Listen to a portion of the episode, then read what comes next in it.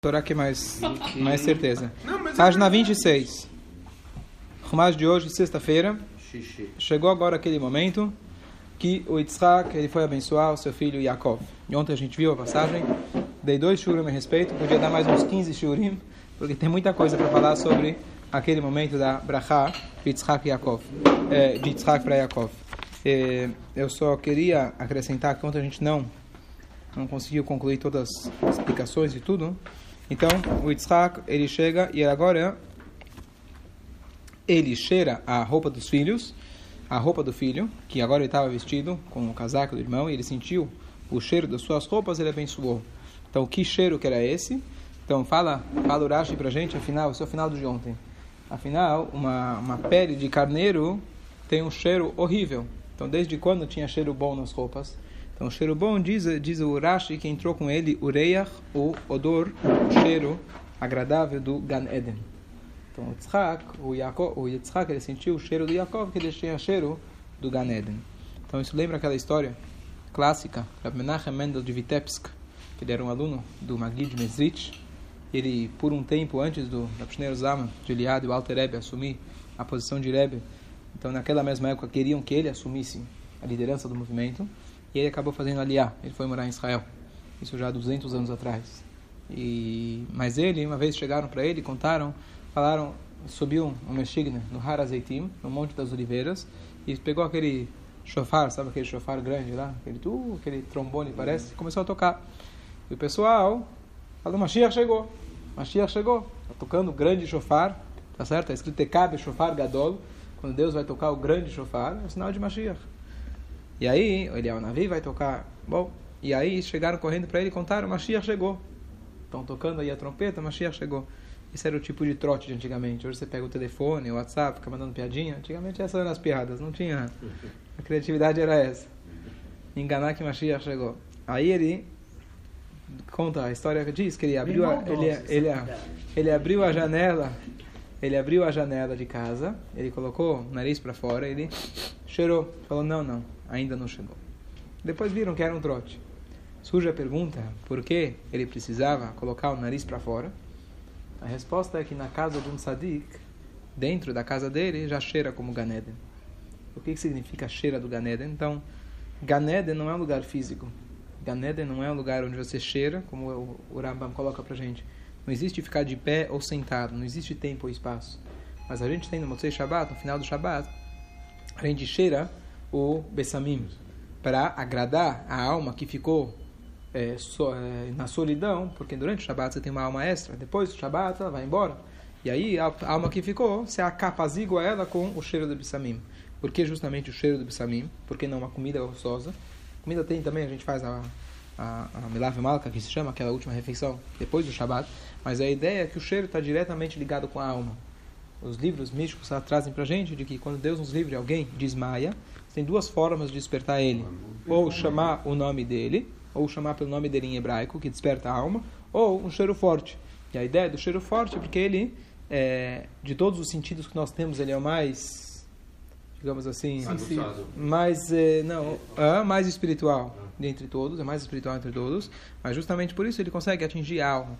Então, a Torá aqui está falando para a gente que ele sentiu o cheiro do Ganed. Por que isso? Porque está falando que quem estava lá vestido com as roupas não eram só as roupas, mas quem estava vestido nessas roupas era o Yitzhak. Então ele sentiu pelo cheiro que ele. Yaakov, é, Yaakov. Desculpa, o Yaakov, Yitzhak sentiu que era o Yaakov. E aqui a gente vai ter, entra num outro tema, que uma coisa interessante, que está escrito que o, o, o Mashiach ele vai ser Moreach Vadain. Moreach Padain significa que ele vai julgar as pessoas pelo cheiro. Essa é a expressão usada. Então ele pelo cheiro vai chegar dois amigos falando: "Ah, ele pegou de mim, não sei o quê, quem tem razão?" Você. Ah, passei um bom desodorante hoje, né? Passei um perfume bom. Que história é essa? Ele pelo cheiro? Desde quando você julga pelo cheiro? Mas eu escutei uma explicação que significa pela sensibilidade. O que é o cheiro? O cheiro é uma sensibilidade. Tem gente que tem gente que cheira, que é mais sensível ao cheiro. Tem gente que não é sensível, tá certo?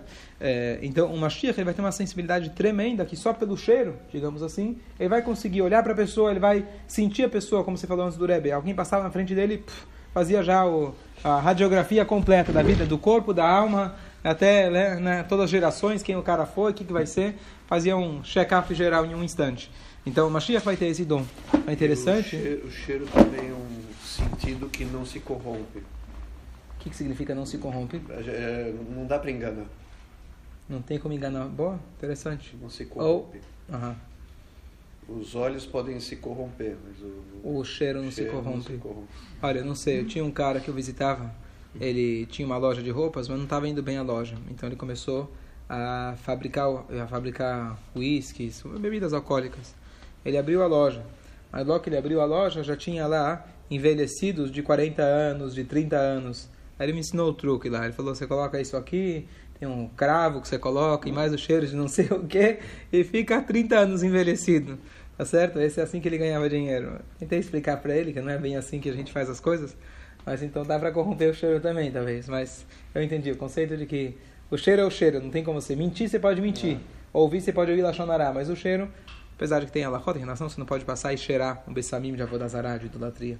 Mas eu entendi o conceito, interessante. Então, o Mashiach, ele vai julgar pelo cheiro. Então, só aproveitando, quando surgiu aquele cara, quando surgiu aquele grande impostor, chamado Shabetai Tzvi, que isso foi logo após aquele cara chamado Helmenitsky, que ele foi lá e fez grandes destruições. Contei toda a história do Shabetai Tzvi outra vez. Helmenitsky foi um cara que ele destruiu centenas de comunidades inteiras, matou todos os Yodim, muitos, muitos Yodim. Depois disso surgiu, estão falando aqui de é, 350 anos atrás. E ele, Shabetai Tzvi, era uma figura, contei, aquele cara, o famoso falso Mashiach e ele veio, eu contei já a história dele, não vou repetir tudo, mas basicamente ele se ele era um cara bipolar, se diria hoje em dia, totalmente maluco. E um dia ele foi num médico em Israel. E esse médico era um médico meio é, fazia bruxaria, um médico assim meio diferente. E o médico, ao invés de tentar curar ele, falou: "Você não está doente, você mesmo é o Mashiach". E eles dois fizeram uma sociedade, começaram a andar de cidade em cidade, se proclamando. Um era o Mashiach, o outro era o secretário do Mashiach.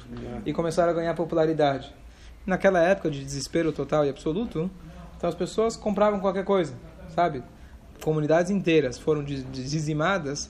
Então, qualquer um que aparece dizendo eu vim salvar vocês, o desespero era tão grande que eles, com muita facilidade, eles acabaram comprando essa ideia. E foi um desastre total, porque ele acabou, Deus nos livre, ele mesmo se converteu ao islamismo. E foi, sim, uma destruição total, um moral. Após a destruição material do povo, e aí que surgiu o Baal Shem Tov. Deus mandou o Baal Shem Tov logo depois dessa época que o povo estava destruído materialmente e espiritualmente. Outra hora eu, conto, já contei com mais detalhes, mas essa é a história. Mas uma das coisas que os sábios fizeram na época, para ver se realmente ele era uma Mashiach, então mandaram para ele, para ele julgar situações. E queriam ver se ele ia julgar através do cheiro. E obviamente que não deu certo. O que, que significa através do cheiro? Não, talvez uma sensibilidade, talvez uma, uma visão mais profunda. E obviamente ele não não preenchia essas categorias. Então, só queria trazer isso. A ideia do cheiro, então, o Yitzhak, o sentiu o cheiro das roupas do Yaakov, que ela tinha esse cheiro agradável do Ganeden. Não um cheiro de paz, é um cheiro de... Gente, a mesma coisa em relação a Teivad Nor, eu tinha comentado isso, de que na Teivad Nor, lá, dentro daquele ano que eles passaram lá dentro, lá era a mesma coisa de Ganeden, mesma época, da, da, mesma vivência da época de Mashiach. Tanto é que os animais conviveram em paz sem se, um, sem, se, sem se destruir uns aos outros. Tinha um andar todo de, de lixo, de lixo né? de esterco, Uhum. Ia ser uma coisa horrível, imagina. Não, a Shem não tomava conta. Tinha lá reciclagem, já reaproveitavam tudo. O que você acha? Vamos lá. Você acha que é novidade? E que Hashem lhe conceda. Então agora começam então as brachot. E Tzchak perguntou três ou quatro vezes: Você é meu filho, Esav? E Jacob cada vez falava: Sou eu. Se Esav é seu filho mais velho. A gente viu ontem, explicou um pouco a respeito. Então agora ele começa a dar as brachot. Veiten lecha ha-Elohim mital ha-shamayim mishmanei aretz verov dagan bedirosh e que Hashem lhe conceda o orvalho do céu e a gordura da terra, abundância de grão e vinho. Nações lhe servirão, governos se inclinarão para você. Você será como o Senhor sobre seus irmãos. Os filhos de sua mãe se prostrarão diante de você. Aqueles que lhe amaldiçoarem serão amaldiçoados, e aqueles que lhe abençoarem serão abençoados. Yitzhak, pronto, aqui está Abraham. Ok? Então, essa foi a que o Yaakov ele ganhou. Tá bom. Lembra que o Yaakov ele não precisou sair para caçar. A mãe pegou um, um, um, um, cabrito que tinha o mesmo gosto do veado, então ela já tinha em casa. E aí foi rápido, fez o churrasco rapidinho, colocou, sei lá, no micro-ondas, foi mais rápido um pouco. E quando, justo quando ele terminou, diz pra gente a Torá, Yitzhak tinha acabado de abençoar a Yaakov Yaakov tinha apenas deixado seu pai quando seu irmão Esav voltou de sua casa. Você vê aqui que tudo já estava meio que programado, tá certo? Hashem fez justinho. Ele também tinha preparado Elissas e trouxe ao seu pai. Ele disse a seu pai: Se erga, meu pai, e coma a caça do seu filho, de modo que sua alma possa me abençoar. Tá certo?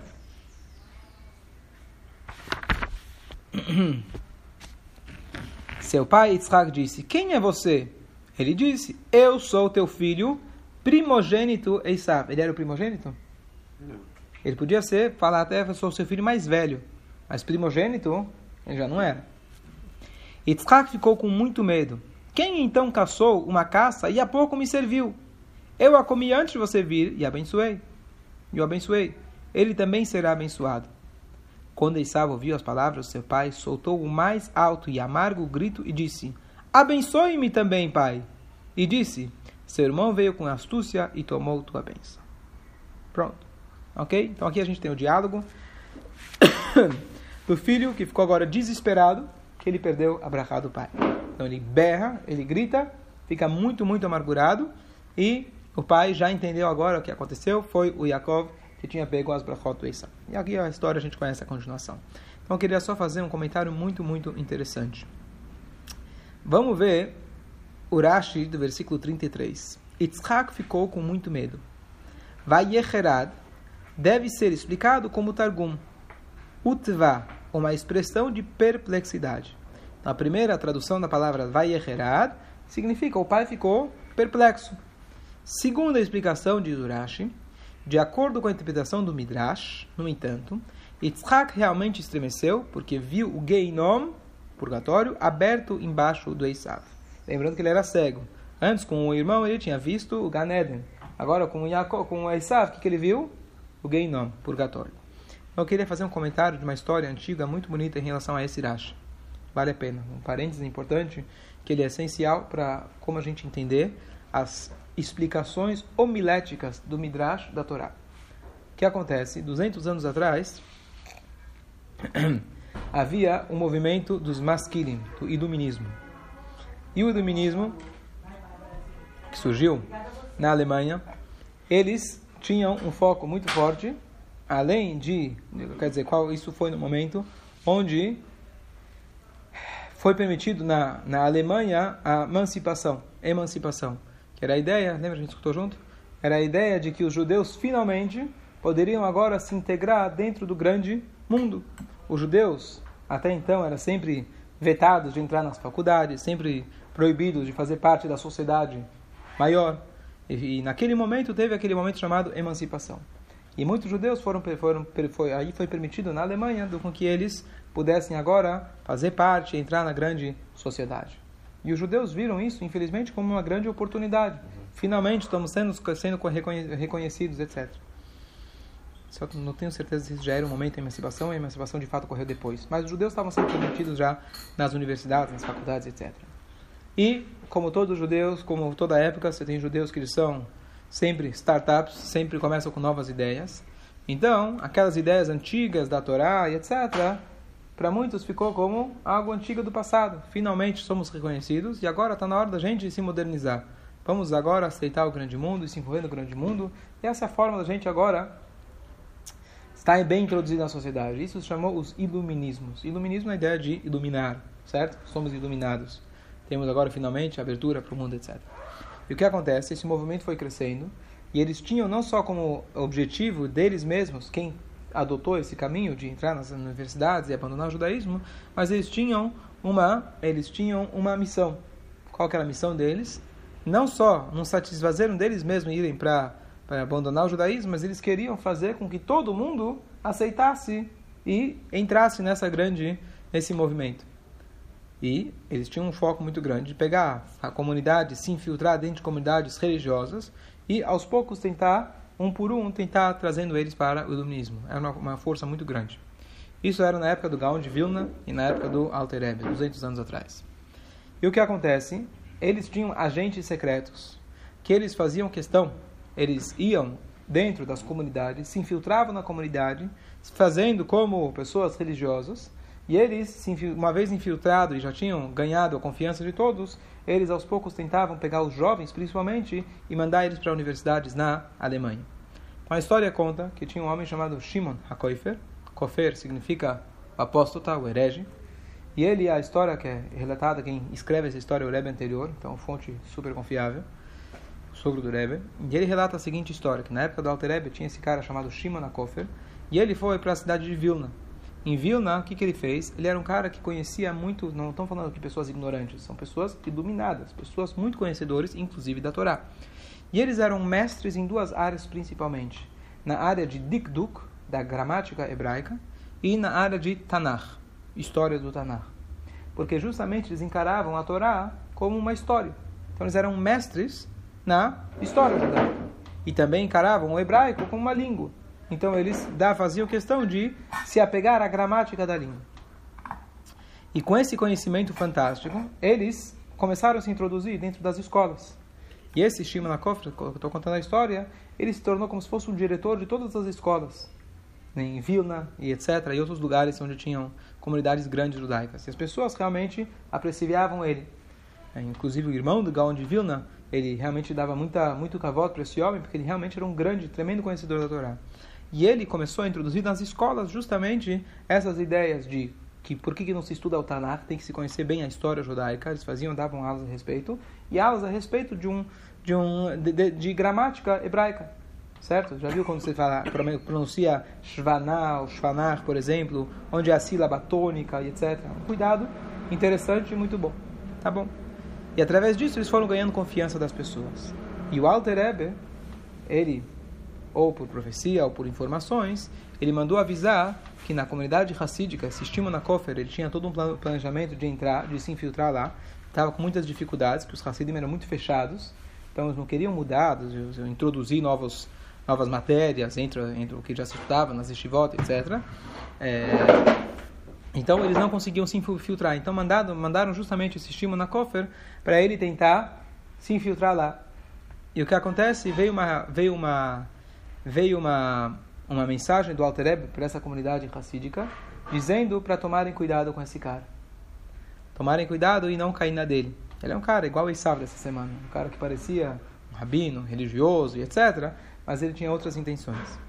E o que aconteceu, na verdade, a história que conta é a seguinte: começaram a fazer a fazer investigações nele, colocaram pessoas, um que era amigo, parente dele, entraram na casa onde ele se hospedava e tudo, e conseguiram levantar todos os documentos de cartas que ele se ele se é, comunicava, ele se comunicava com as pessoas de, da Alemanha. E ele mandava para eles os reports, como se chama, os duhot, como se fala, os relatórios, relatórios. os relatórios, quantas crianças ele conseguiu tirar do Heider e mandar eles para a Alemanha. Inclusive, depois que ele foi descoberto, graças ao Altereb, que vou comentar a história, ele, é, os pais de todas essas crianças da Lituânia, Vilna, é, ficaram horrorizados. Por quê? Porque ele chegava nas estivot e ele chegava para os pais e falavam: Olha, aqui os seus filhos estão assim, estão estudando muita Torá. Eu quero levar eles para a Alemanha, para as grandes estivot. E lá não tinha estivá nenhuma. O que tinha lá era universidade. Ele levava eles para as universidades e ninguém voltava uma vez que eles eram expostos, crianças que eram completamente é, é, isoladas do mundo e de repente eram expostos ao grande mundo, não tinha volta, não tinha caminho de volta. E depois que ele foi exposto publicamente, tudo que ele fez, os pais começaram a falar: Poxa vida, eu achei que mandei meu filho por três, por cinco anos na faculdade, na, na, na yeshiva, e de repente eles começaram a se tocar a verdade. Meu filho nunca mais se comunicou com a gente. Eu nem sei onde ele está. Eu achei que ele virou um grande Tamid Raham. E de repente eles se tocaram que os seus filhos foram literalmente enganados, que eles foram introduzidos no grande mundo e eles saíram completamente, abandonaram completamente o seu judaísmo. Essa é a história do dominismo. Mas a história, a passagem que tem a ver com esse Siracha é o seguinte: esse, como você comentou antes do vídeo, daquele missionário, cara messiânico, o Carlão, messiânico que foi até o Rebbe querer entregar um, um, um, um, o livro do JC para o Rebbe, né? e depois ele fez chuvá, depois de 20 anos ele fez chuvá. Então, esse cara, esse Shimon Kofer, foi tão corajoso que ele agendou uma reunião particular com o líder do movimento racídico Rabat, que era o Alter Rebbe. Ele pensou que se eu conseguir chegar lá e convencer ele, porque o próprio Alter Rebbe, ele é autor de um livro do Sidur chamado Teilat Hashem, que é usado até os dias de hoje. que, que é esse Sidur Teilat Hashem? Ele compilou, você imagina que na, pela grande Europa você tinha vários e vários e vários Nusraot, várias várias versões do Sidur. Eu já dei uma aula a respeito por que existem tantas versões do Sidur, afinal veio tudo lá de trás, mas já dei uma, uma shura a respeito, quem quiser dar uma olhada depois. Então, tinham várias e várias Nusraot. E o Alter Rebbe, ele era um mestre de primeira qualidade de Dikduk, de gramática hebraica. Então, ele juntou, ele compilou de mais de 30 Sidurim diferentes, e ele compôs o Nusach, o, o, o, o rito desse Sidur Teilat Hashem, com muita, muita, muita, muita precisão. Então, esse cara, ele queria ele era um mestre de Dikduk, então ele sempre elogiava o Alter Rebbe, olha que trabalho maravilhoso que ele fez. E através disso ele queria introduzir ele queria introduzir isso nas escolas e aos poucos introduzir no movimento Hassidico Rabat. Então ele viajou até Liosna, onde o Alter Rebbe morava, marcou com ele, agendou com ele essa, essa reunião. E aqui vem a história de Sirash. Ele entra lá e ele começa a falar desse Dikduk. Ele começa a falar, olha Rebbe, eu gosto muito do teu Sidur, parabéns. Eu queria introduzir isso nas, nas escolas. E o Alter fala para ele, saiba o seguinte, assim começa a história, saiba o seguinte, que toda alma, quando a gente vai dormir, a nossa alma sobe no Gan Eden para estudar, reestudar aquilo que você estudou durante o dia. E lá existem várias salas de aula. Você estudou Mishnah, você vai para a sala da Mishnah. Você estudou Guimarães, de noite tua alma vai lá para a aula da Guimarães, e assim por diante. E lá tem vários aposentos. O aposento, disse o Alter aonde fica os estudos de Dikduk, ele é muito próximo de gramática hebraica, ele é muito próximo dos aposentos de Kofrim, dos apóstatas. Então pode acontecer, começou o Alter dizendo para ele, que à noite, quando a tua alma ela vai lá bater na porta, às vezes ela pode bater, por acaso, entrar na porta errada. Óbvio que são aqui são termos emprestados, né? não tem porta, não tem nada, mas essa é a linguagem aproximada que ele falou. Então isso é um risco muito grande. Tá? Aí o Alter falou para ele: Você me disse que você é um professor de escola. Então eu tenho uma pergunta para você. Pode falar? Como você explica o versículo na Parashá Toledot, cap, é, é, é, versículo 33, Vayecherad Yitzhak haradag admeot. Yitzhak ficou com muito medo. Naquela hora que o filho entrou e falou que não teve as brachot, ele ficou com muito medo.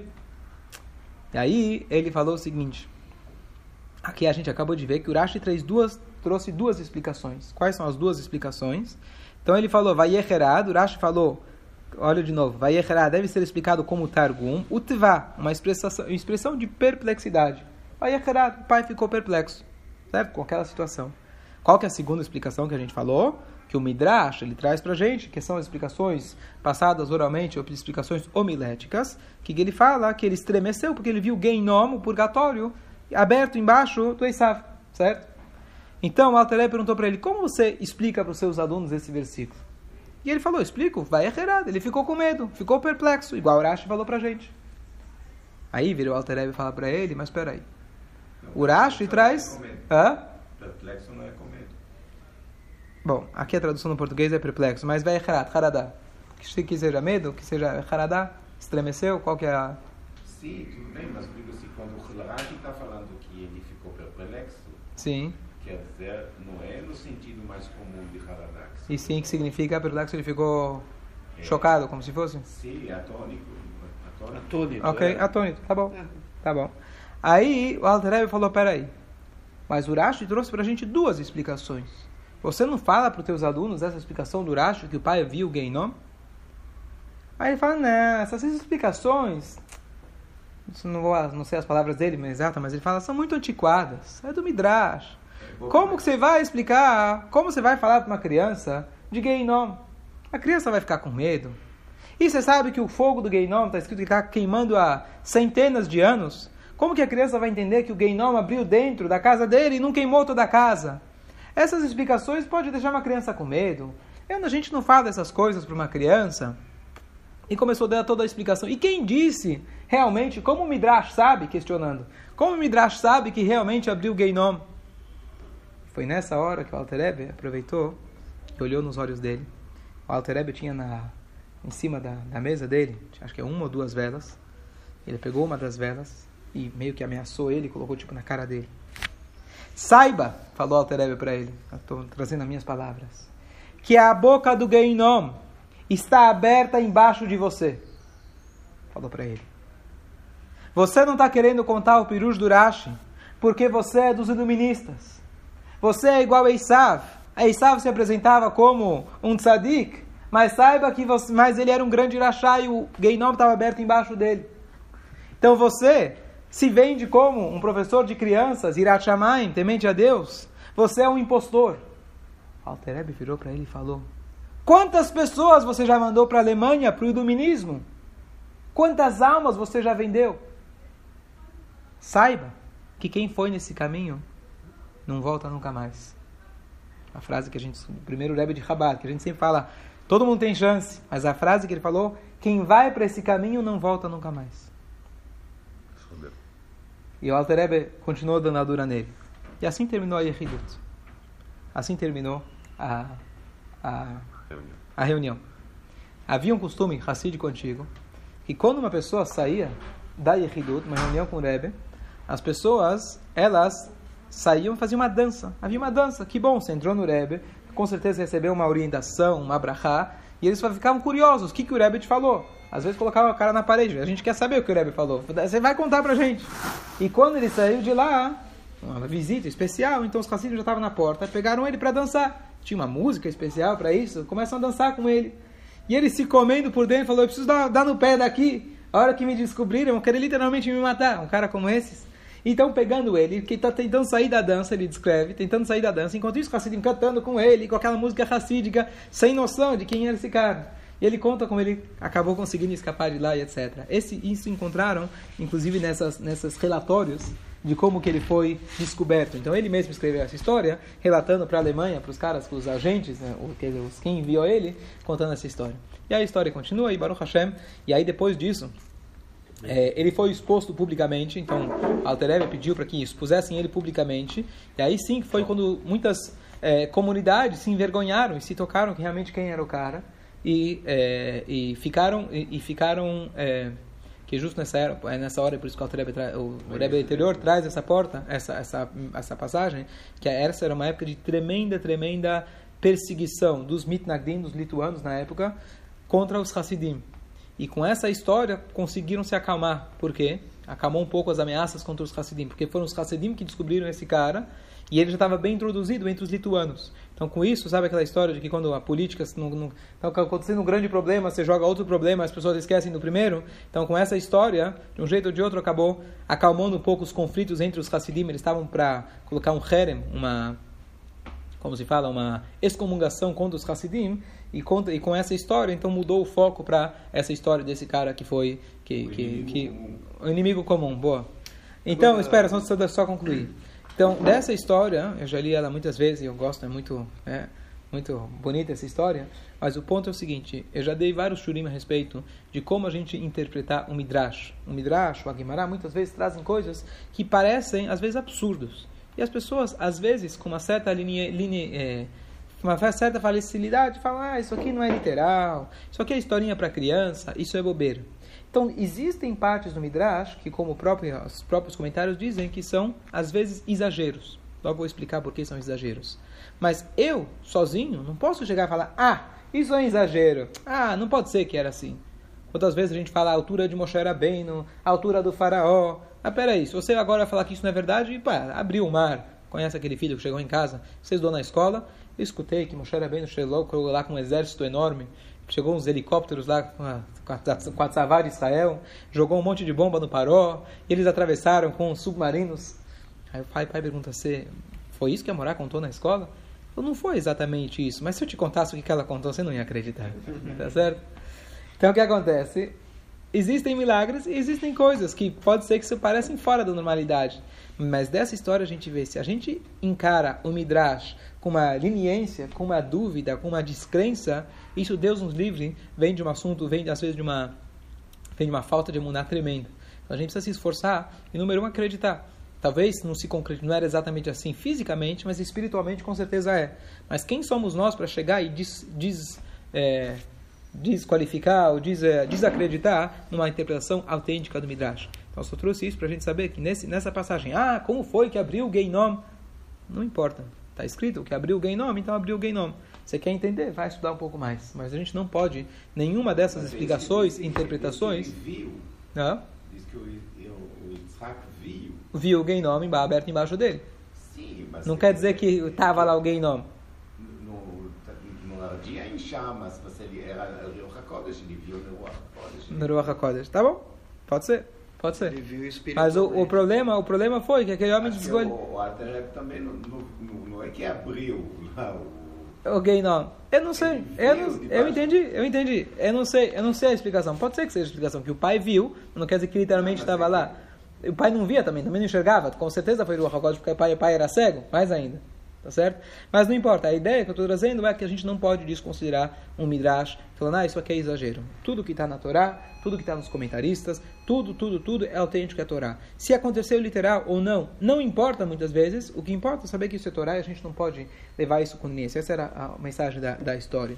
E uma das coisas que a gente vê também, curiosas, uma coisa bem curiosa, que você pode ver que nas escolas, na maioria das yeshivot, isso é um erro, acredito que isso é um erro, mas talvez, talvez, uma opinião minha, por consequência desse tipo de movimento, que nas yeshivot não se estuda muito Tanakh.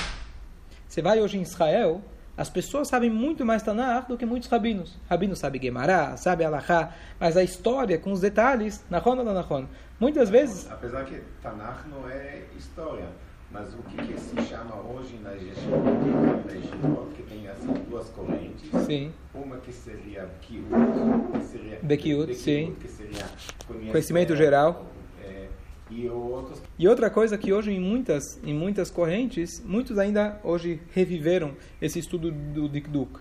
Mas nem sempre é um estudo que que é, predomina nas yeshivot, assim. Então, eu acredito que isso seja, acaba sendo uma consequência. Não sei se está certo ou está errado, quem sou eu para falar alguma coisa. Mas eu acho que historicamente isso acabou causando que isso se tornou uma identificação para os iluministas, que eles que focavam muito nessa história de Dikduk. Não estou falando que Dikduk não vale. Então, tem centenas, vários e vários livros de Dikduk que são autênticos, verdadeiros, e é importante a pessoa ler na Torá e rezar. Muitas Exatamente. vezes os comentários do Rashi, eles vêm analisando essa O Dikduk, perfeitamente, sim, mas Dikduk é uma parte- Sim, sim, sim, assim, sim. assim, Eu não estou Hazel Shalom, Dikduk é autêntico. Só estou dizendo que, historicamente, possivelmente, minha opinião, estou dizendo, possivelmente por isso, talvez, que muitos não se focaram nisso. Apesar que Tanar, todo mundo tem a obrigação de conhecer todo o Tanar. E por outro lado, o que eu vejo aqui no Brasil, por exemplo, em escolas judaicas, assim chamadas judaicas, escola frequentada por judeus, onde se passa o judaísmo não de acordo com a halakha, se passa, então se passa o judaísmo como história, eu acredito que também seja de alguma forma consequência disso. Quando você chega numa escola e conta para você o judaísmo como uma história, como uma coisa do passado, Tanakh, aconteceu isso, aconteceu aquilo, você vai contando como uma história, faltando justamente esse sentido. Isso também é uma consequência desse momento da história, que eles enxergavam a Torá como uma história bonita. Lembrando um pouco aquela história de Hanukkah, que os luministas também gostavam da cultura da Torá.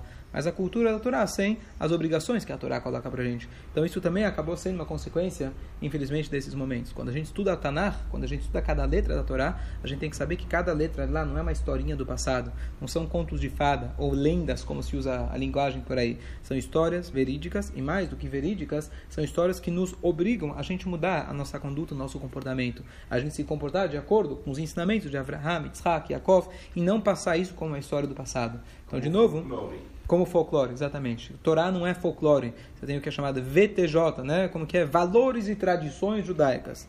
Acho que isso aqui é uma é, é uma maneira de você apresentar a Torá como valores, tradições, não é valores e tradições. São autênticos e verdadeiros que nos obrigam a inevitavelmente cumprir aquilo que está escrito na Torá e não como valores do passado, tradições, folclore, que é bonito você conhecer a sua história. É, Isso aqui é, são Os gregos de, de, de Hanukkah que Exatamente. queriam fazer com exatamente. os Eudim, era Então, só historinha. é. Exatamente, exatamente. Quer dizer, se então, fosse historinha, estava tudo exatamente. bem. né? Então a gente tem que passar quando um professor, todos os mestres racídicos, quando eles iam escolher um professor para os alunos, eles faziam, veri- averiguavam justamente não necessariamente o conhecimento tão profundo do professor, mas o qual é o nível de temor a Deus que ele tinha.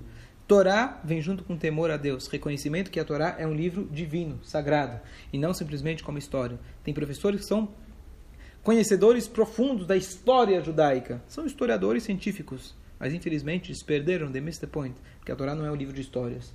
Quantas histórias a Torá omitiu? A Torá contou pra gente as histórias que são relevantes e que são eh, nós devemos levar ela como lições práticas e como leis práticas no nosso dia a dia. Ok, concluímos por aqui.